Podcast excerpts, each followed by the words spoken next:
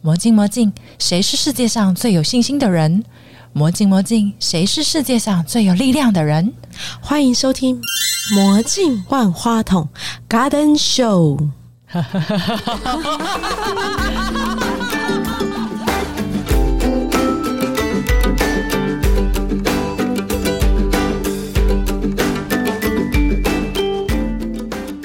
我是李文源，温柔宽容的善待自己。我是 Kelly，我是依令。现在坐在我面前的呢，是我这三十年来的偶像。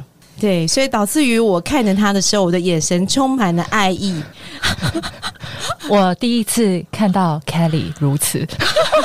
哦，是，真的很有趣哦！大家都一定知道那个文员是谁，我都不用解释。要解释一下，我要解释一下吗？以前的中广午夜情深节目，我们那时候其实每一个每一天晚上都要听那个节目。是，谢谢谢谢，那时候真的好晚的节目，很晚啊。对，因为我是去上了一个音乐营。然后就上了这个文员的课，还有殷志阳殷大哥的课。你那时候好热情，你就说：“哎，我们要让每一组的小朋友都有机会去上你的节目。”就大家应该是很蜂拥这样的，结果没想到，就我们那一组都非常的就是很害羞，含蓄，然后大家就是推我，一直推我，然后 你就上去了。对，我就只好去了。去的时候也就是胡说八道一通，我其实也忘了我讲什么了。哦。后来第二天早上，我大概九点多就接到我们广播课老师的电话。他说：“你不要再做直销了，因为那时候我在做直销。我那时候本来因为家里小时候很穷嘛，所以一直幻想自己成为那个蓝钻天后，你知道吗？结果后来我就跟老师讲说，我的志愿就是要做直销天后啊。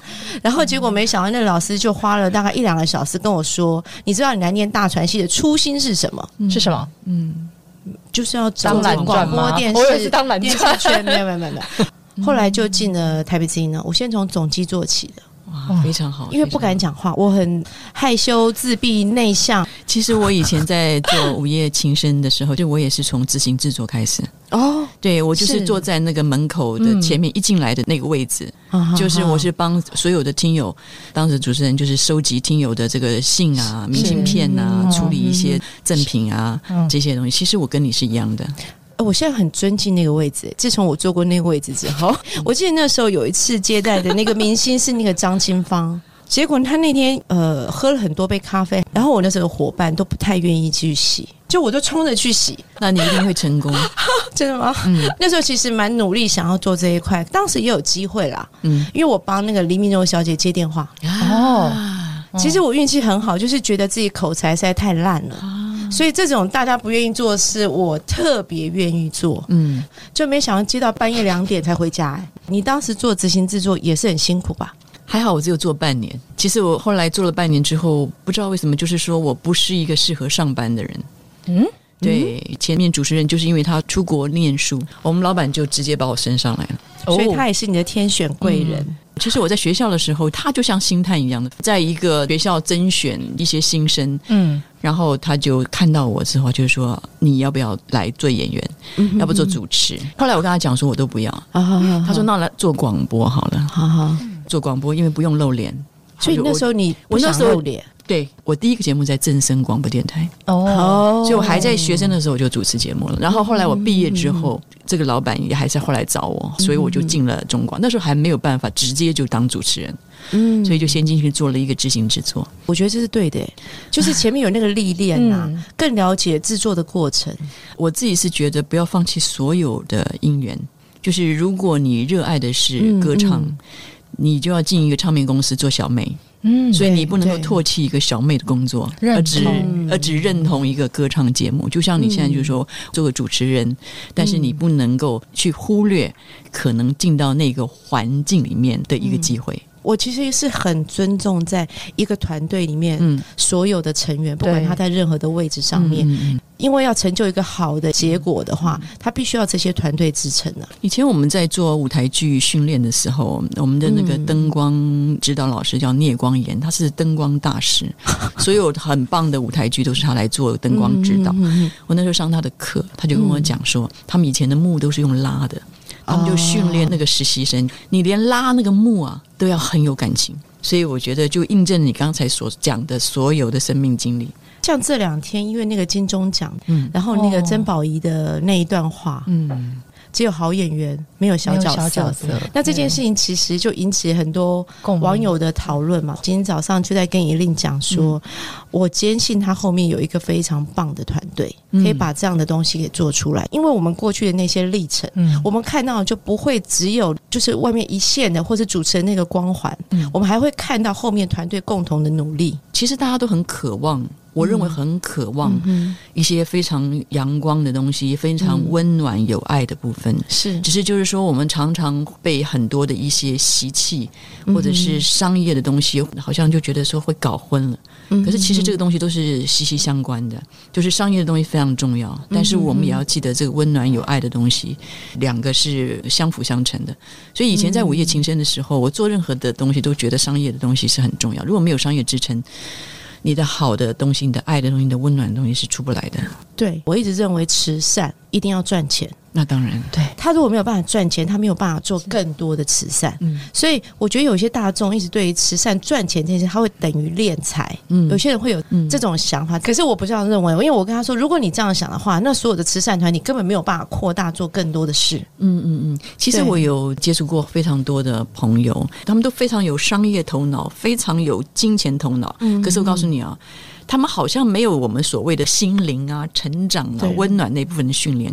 当他们一接触到这个东西的时候，他们真的就是个大善人。他们比任何人都渴望那个爱、那个温暖，他们就会变成是一个又有资源，嗯，然后又温暖又有爱的人。我现在都遇到这样的人，因为在等你开启他。他们没有看见那个东西的时候，他们不知道那个事情多么珍贵、多么可爱。但是你知道，当我们被他们拥抱的时候，他们是非常大方的，愿意去把这所有的资源都能够奉献出来。我从你的眼神还看到一样东西，其实你对自己很严格。我算是对自己认真吧，对啊。听说你把你过去的那些收集到的 CD 啊、书籍，就是你做节目的这些 source，都做成图书馆式的管理跟收集啊。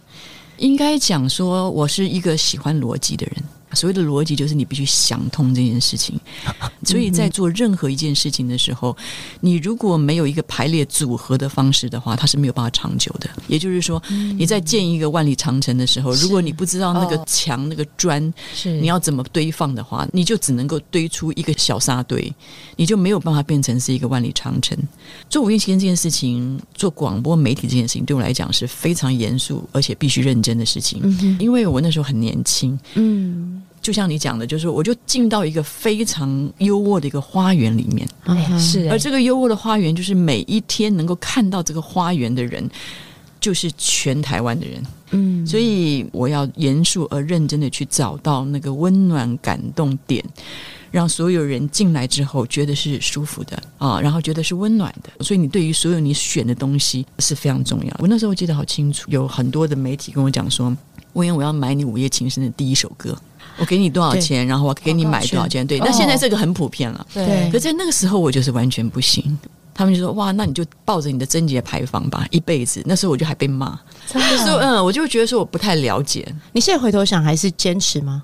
我要看状况，因为我要看我的那个整个的电台的状态，而且你要听过那个歌之后，确定搞不好那首歌刚好就合适放在第一首。对，就你出现那个弹性嘛。我当时是那样看我自己，可是我现在我觉得我会可能会用更开阔的眼神去看，可能我这很重要，就那个利益是在我身上，而不是在听众身上的时候，我会觉得是有问题的。所以你是一个利他的人吗？你觉得？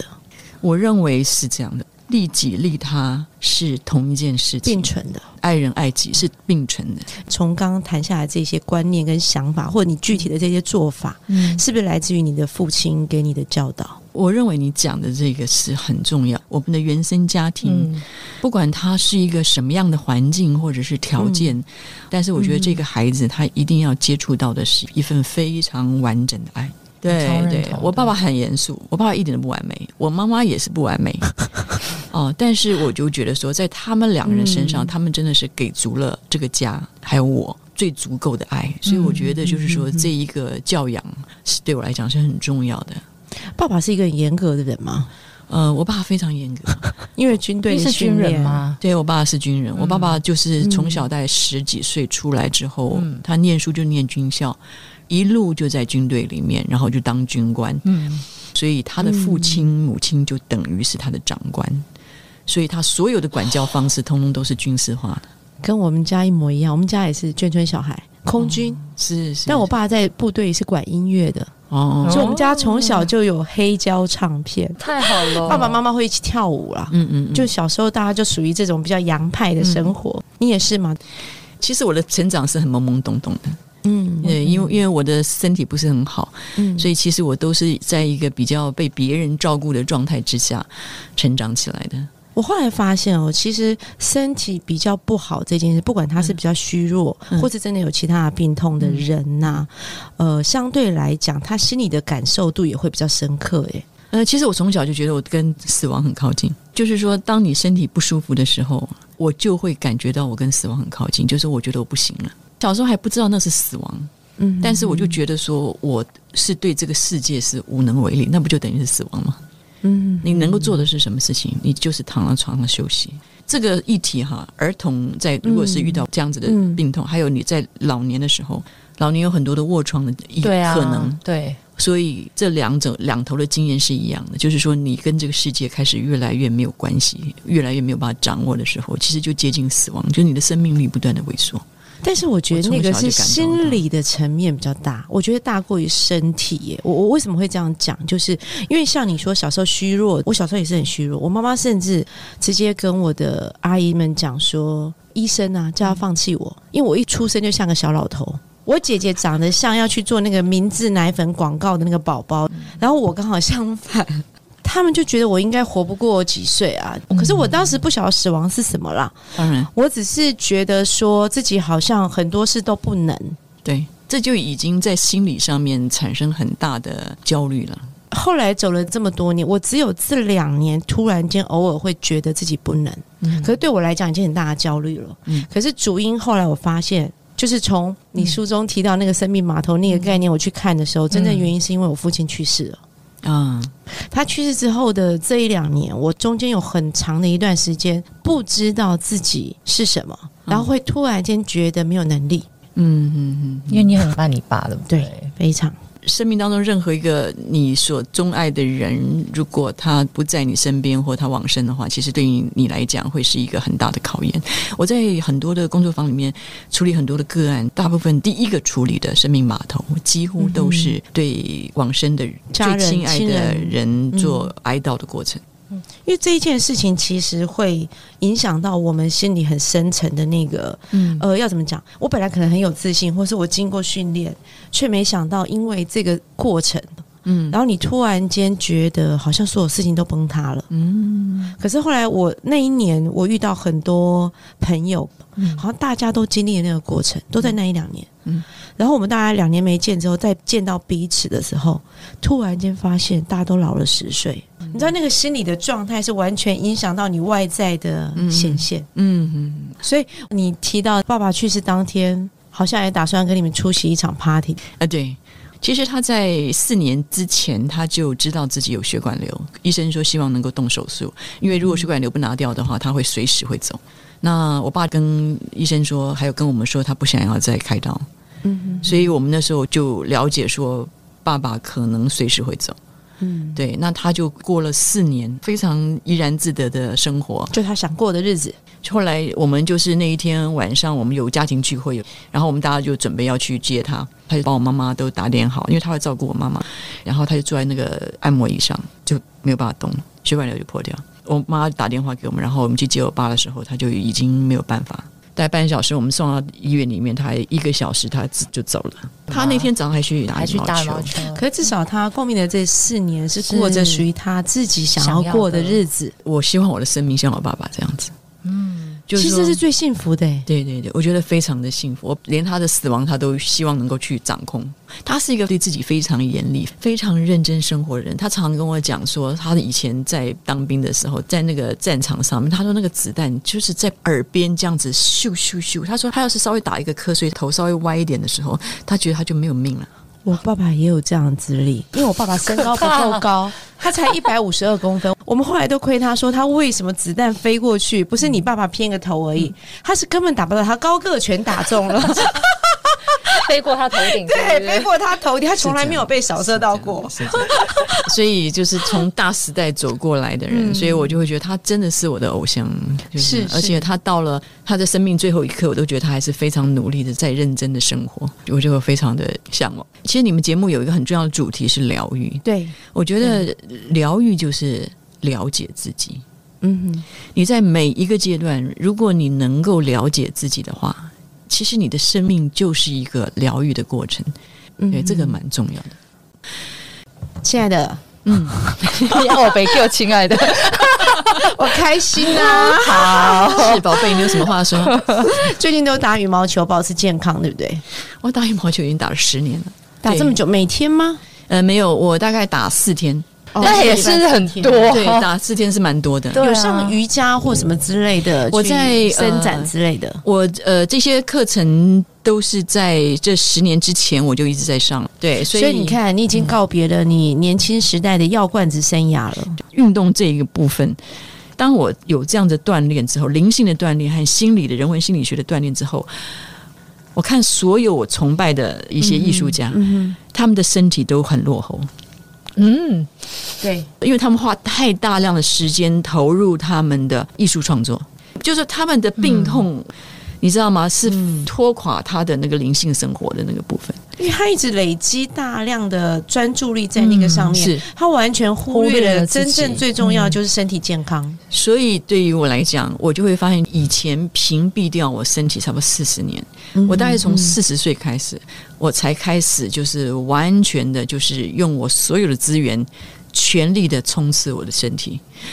所以我就运动，然后我就是找最好的教练培养我，然后所以我没有运动伤害。我就一直希望我能够成为一个专业的人，做节目专业，然后我希望我的做任何接触到的事情都很专业。所谓专业，不是说他有多高深，而是说我觉得他是，就是说他能够养育你，他能够养你，把你养好。我希望我能够把我跟我接触到的的学生，在那个环境里把他养好，那长他长出他自己的样子。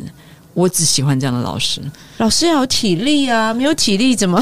对对对，所以你看，我现在做一对一的心灵智商。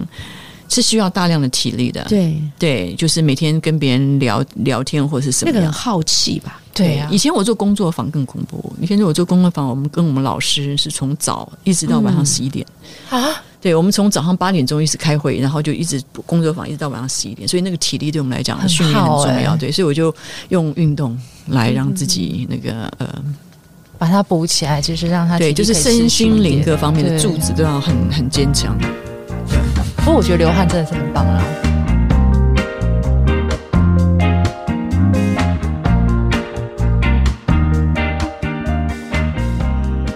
我想问一下哈，爸爸对你的影响，因为我觉得军人基本上本质除了严肃严格之外，嗯，跟我们之间的那种亲密感，或是表达爱的方式，可能跟我们想象中或是我们期待中会不一样。那你觉得这一件事情从爸爸身上得到的，会不会最后直接投射在你身上？我觉得我最欣赏他的，就是我觉得他勇于承担又勇于放下。我可以这样说，就是我就希望我能够成为他。所以你比较女汉子。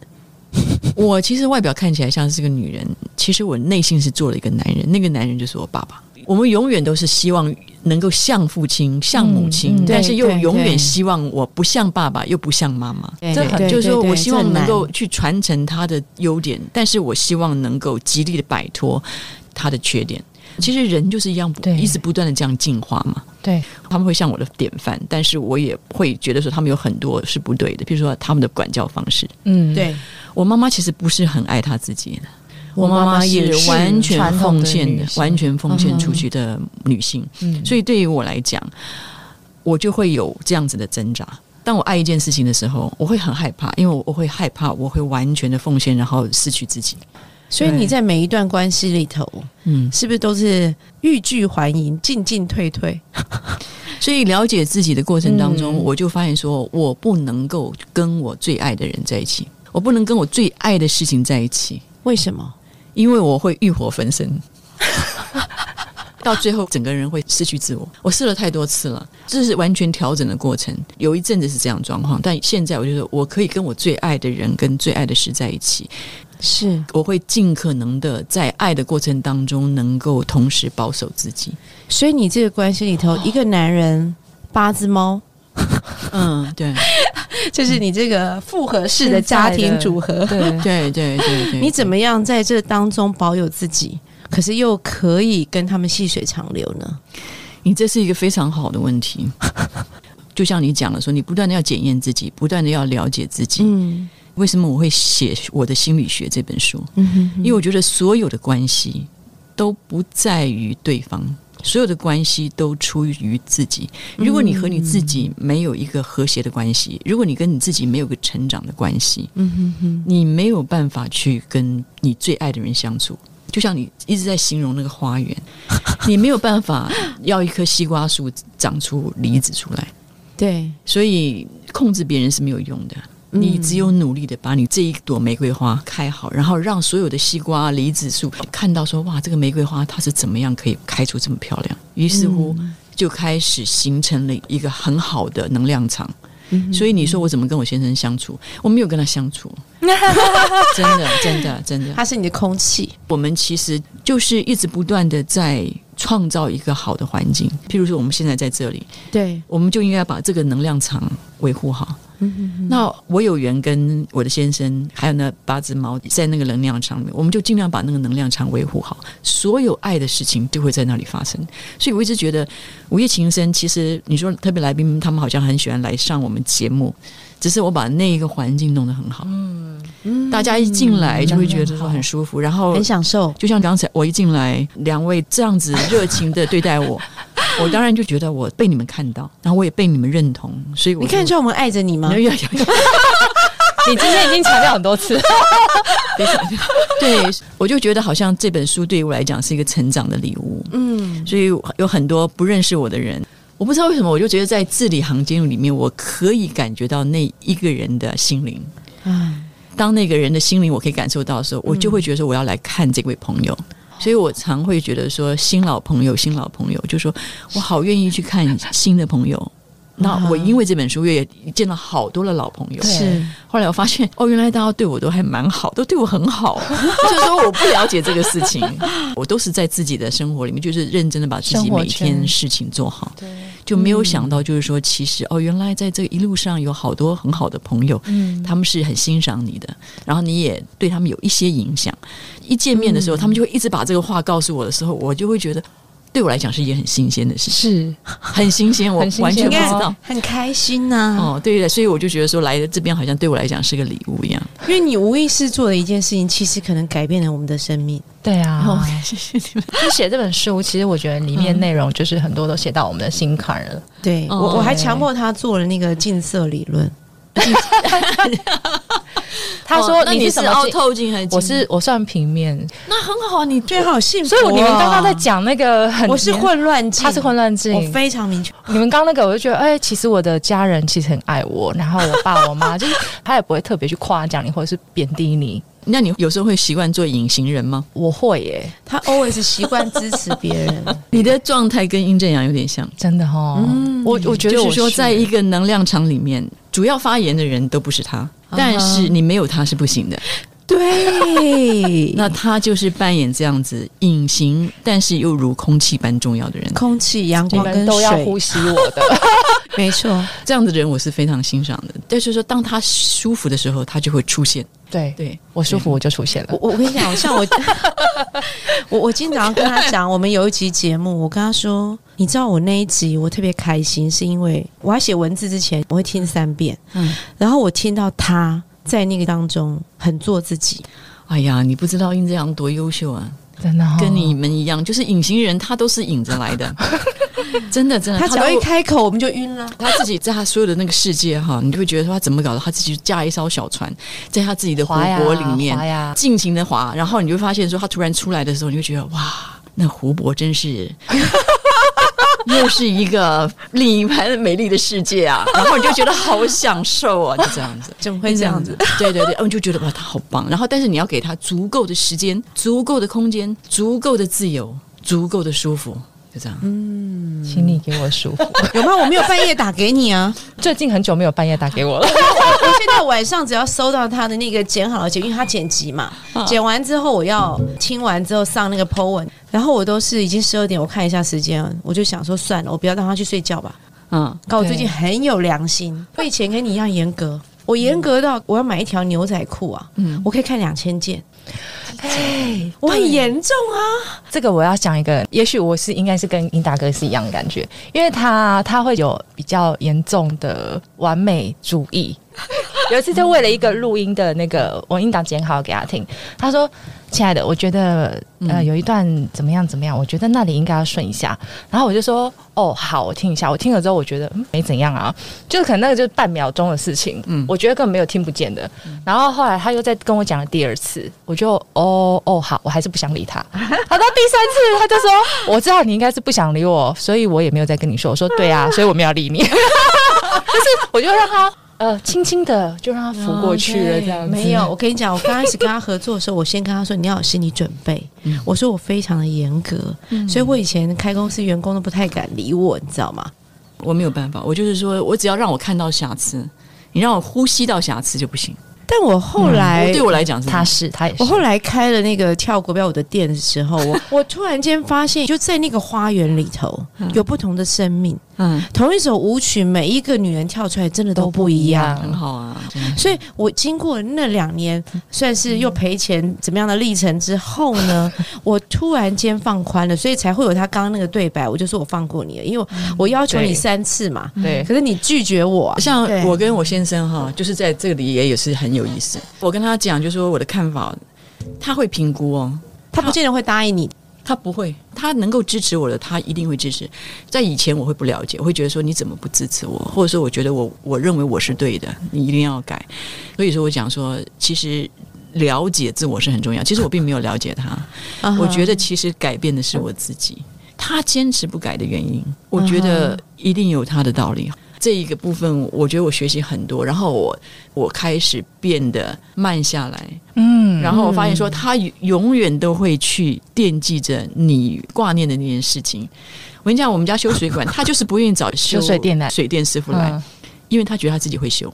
你知道吗？他就让那个水管，因为是只是滴水，是我们那个马步在那个下面哈，已经这边蹭了蹭了半年，在这半年里面，他就不断的在那里实验，去买不同的水管来弄。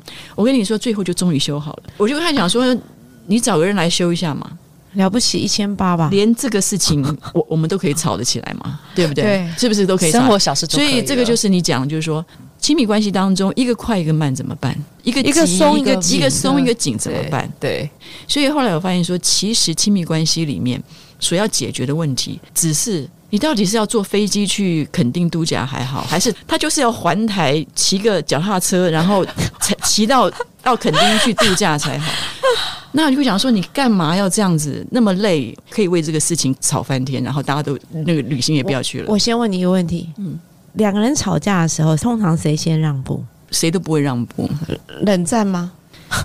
也不是冷战。早期的话就是吵架，现在的话我们是完全不会吵架。那但是有意见分歧的话呢？因为我们觉得吵架付出的代价太大，真的很大。意见分歧的时候，这里面要建立在一个很重要的基础：我不会依赖你，你也不会依赖我。赞。那我现在可以有个无奈版吗？我受不了你，但是我又不能没有你，这叫无奈版的解释啊。我们现在比较不是这样子，对，现在应该是幸福版的。现在是我害怕没有你哦，你走到这个对，就是说你如果离开的话，我会非常痛苦。我们会觉得说我们在一起会是唯一的支持，然后我们共同嗯开辟了这个花园，这个园丁就是说你是最了解这这块花园的，对，然后你陪我走了这么久，所以你们是真正的 soul mate。嗯，还是就是培养出来的 soul mate，我觉得是培养出来。我觉得任何一段关系都是是是。一直，这是我们我们其实那时候老师在讲的时候，我是不懂的。他讲说，任何两个笨蛋都可以变成是亲密关系，也就是你讲的 soul mate。心灵伴侣是我们这样子也算是心灵伴侣，嗯，不一定要异性，对，就是说你只要在当下，嗯，所以你会告诉我说你现在做什么事情，觉得是最开心的一件事情。其实心灵对话对我来讲是最开心的一件事情，嗯，所以我跟我先生其实每天没有什么话可以说的，因为每天见面嘛，也不需要去去说什么。我们每天就是在自己的世界里面，但是只要能够有对话，我们都会对话的很深刻。嗯，所以心灵对话不是什么讲什么了不起的心灵的成长对话。你说爱是什么？我跟你讲，爱就是陪伴。你说猫，我们家养了八只猫，你说它对我有什么影响？哇，对我影响太大了。我觉得爱好像应该是我的想法哈，就是在这个我们共同的花园里，我感受到你存在。我觉得爱就是好好的存在，就是陪伴呐，就是存在，爱在陪伴在你身边。麻烦你对你老公好一点啊！好，我对他很好，好不好？以前其实我也被我被好多好多的朋友都讲，他说：“哎，你对你老公好一点，能够嫁那么好的老公。”我们老公对我是百依百顺，可是我对他就是觉得有好多的要求，你严格啊。对，就是我会这么严格要求自己，我就觉得说我站着你就不要躺着。我躺着，你就应该也要躺着。你看，我可以控制到这种程度，所以我写这本书，我都会去让你大家看到，就是说我这么糟糕的人，我都可以走过来的。我去看你是真的巨蟹座，对不对？我没有没有，我是处女座。哦，你处女。我是处女座，他很害怕处女。对，可是你看啊，可是我跟你讲啊，我真的是从处女座，我真的是完全的改变，完全的接纳我自己的个性，然后完全的希望能够穿越我自己。我现在自己觉得我是一个很温暖的人。是啊，是是是，就是肯定，谢谢。只要不要抵触到我的核心价值，我几乎什么样的事情我都觉得我都会很开放。可是我在你眼神还是看到那个锐利度，哎。啊，那个那个明亮、那个闪耀的那个，就是你那个灵魂呐。我觉得那是一种活出生命的一种热烈的渴望吧。我不会觉得说，我现在好像说，哇，我渴望去有一份什么样超级的工作，就是我过了那个年龄了，所以我现在就会很热烈的去渴望去做任何的一个连接，是一个热情的连接。嗯，包括擦桌子、扫地。哦，然后去打球，然后来到这里，期待一个小时来这边，然后我要找车位，绕绕绕绕好久，绕绕到自己觉得很焦虑的时候，突然之间，哎呦，怎么搞到马路旁边？就在你们对面就有一个路边停车。什么？对，我就这么我就停到路边停车。你看，就觉得说，哇，就这样子，我也就觉得很感谢。这个真的超感谢，在台北市，而且在这个西门町嘛。对，对我就觉得说，哇，就是说今天很开心的，就觉得说心灵的一种。滋养啊！哇，可是我觉得，如果连这样子的事情都可以这么知足，我觉得很不容易耶。嗯，对，所以这疫情这三年对我来讲，因为我以前是一个非常忙碌的人，我的每一个工作都对我很有意义。我其实想问的是，哈，你前面的工作忙碌，其实你面对很多的受众。不管是听众还是直接在你的房间遇到的来宾，其实你会收到很多不同的能量场。嗯，那你现在这十几年在做的，慢慢一直在扩大，成为你自己享受的这个，就是这个心灵的对话的这个部分啊，也会遇到很多的能量场。当然，有一种像我们这种就是热情型的，嗯嗯，可是也会遇到那种能量频率比较低的人。你怎么去？收放自如或收敛自己，让自己不要受到这些能量场的干扰，或者也可以帮助他们提升。你这个问题非常好啊！在平凡的状态里面，你的所有的心灵是开放的。我非常重视我平凡的状态，就是说，当一个人很毒舌的骂我的时候，我很尊重我内心的反应。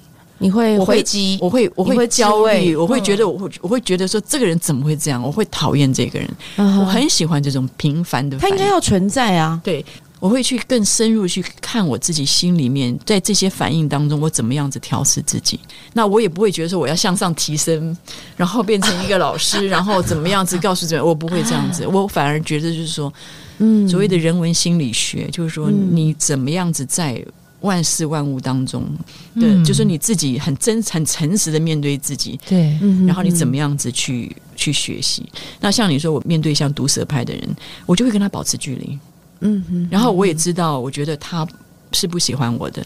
经过了时间，经过了空间的考验，你再回头看到这个人的时候，其实你对他就会有更多的空间。这是一个同理的过程，对，去了解他的角度。对对。但是我跟你讲，我觉得这对你说你是处女座，就原来是很困难的。所以我现在基本上就是你讲，就是说，其实我我可以跟任何人能够敞开心去讲心里的一些话。我在这这十几年，我带工作坊，里面有各式各样的人。那你都必须要去做这个心灵手术。心灵手术不是说你推到手术室上，帮你打，把他打一个麻醉针，然后他昏了。请问你有那个精神性的洁癖吗？我一直都有啊。那你这个手术是直接把这个洁癖给咔咔掉。没有这个不是，而是说你要更用心的去用你这个精神的能量，是要去打开别人的心灵，嗯哼，而不是坚持自我。所以坚持自我什么，就是说我在我自己个人的修行里面去坚持，就是我坚持我会自己去阅读，嗯，我会坚持自己去运动，是。我会坚持自己每天都要做劳动，我会清洁环境，这个绝对是处女座，这个还是处女座。所以说这个部分我还保留了我的犀利，但是我只在我自己个人修行的部分。那我对外面的人，除非是跟我工作的人，然后我们必须去完成一个很清楚的目标，他也认同的状态。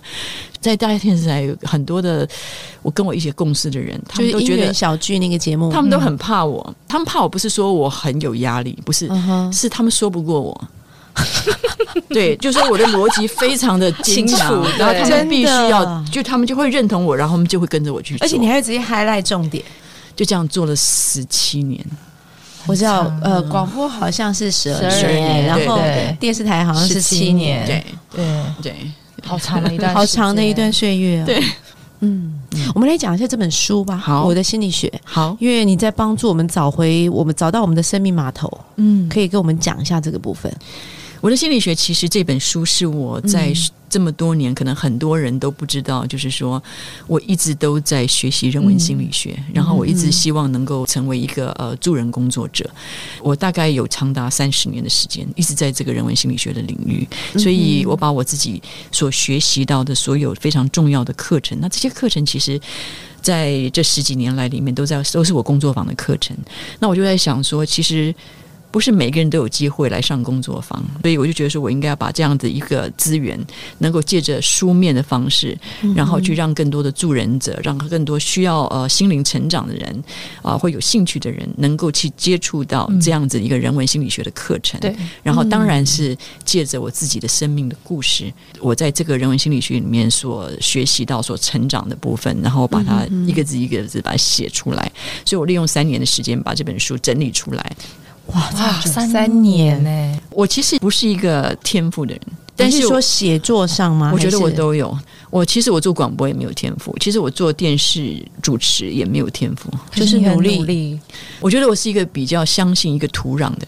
哦，当这个土壤出来的时候，就是这个环境出来的时候，譬如说这三年的疫情。我就没有去接很多的工作。你要养好了养土，我就对我就在我就在一个完全放空的状况之下。你知道这个放空是很恐怖的，对于一个习惯工作人来讲。哎，对呀，真的，对，就是你果然完全让自己空白，我就完全的回归家庭，然后我就觉得说我到底应该做什么事？我每一个月就写两千五百字，所以我每一篇就是每一个月的写的东西。我只写这么严，只写两千，对，就只写一篇。然后我就这样子写了二十三篇。殷正阳有看到我一个我自己不知道的自己的特点。殷正阳说，不是每一个人都能够一开口就能够把话说的非常的温暖，而且能够从心灵里面说出来。这要很清楚。他说我有这个特质的时候，我是非常感动的。那这是心理智商是很重要的一个部分。看他做了好几个事情，一个是运动，对，让自己更健康。是。然后做这个助人的工作，心灵的工作，心灵工作坊，还有每天打扫，整理环境，投资自己的环境，环境先整理好了，土壤滋养的很肥沃，对。对不对？然后整理自己的心理。对啊，我每天都跟印章讲说：“哎呦，你有没有觉得我们家好可爱，好干净？”然后他就讲说：“哎呀，我们家很可爱，不用问啊，你就看我们家猫就知道了。”啊，因为我们家猫就很很自在、很可爱，这样八只哎，对对对。所以，亲爱的文员，帮我们做一个总结，好不好？好。你认为现在在你的生命中最疗愈的事情是什么？最享受、最疗愈的事情？最疗愈的事情就是我认为我终于懂得爱是什么。对对，我就觉得我能够在分分秒秒当中，能够去让自己在一个爱的氛围当中，好好的疼惜自己、爱自己，然后也为自己所爱的事情，能够去很热情的去面对。谢谢你这一个小时陪伴着我们，还爱着我们，感谢感谢，还疗愈我们，真的感谢两位亲爱的主持人，谢谢。谢谢谢谢喽，今天聊到这边，拜拜。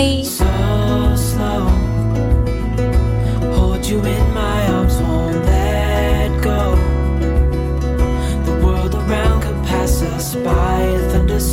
thunderstorm, a lightning strike as we hold each other.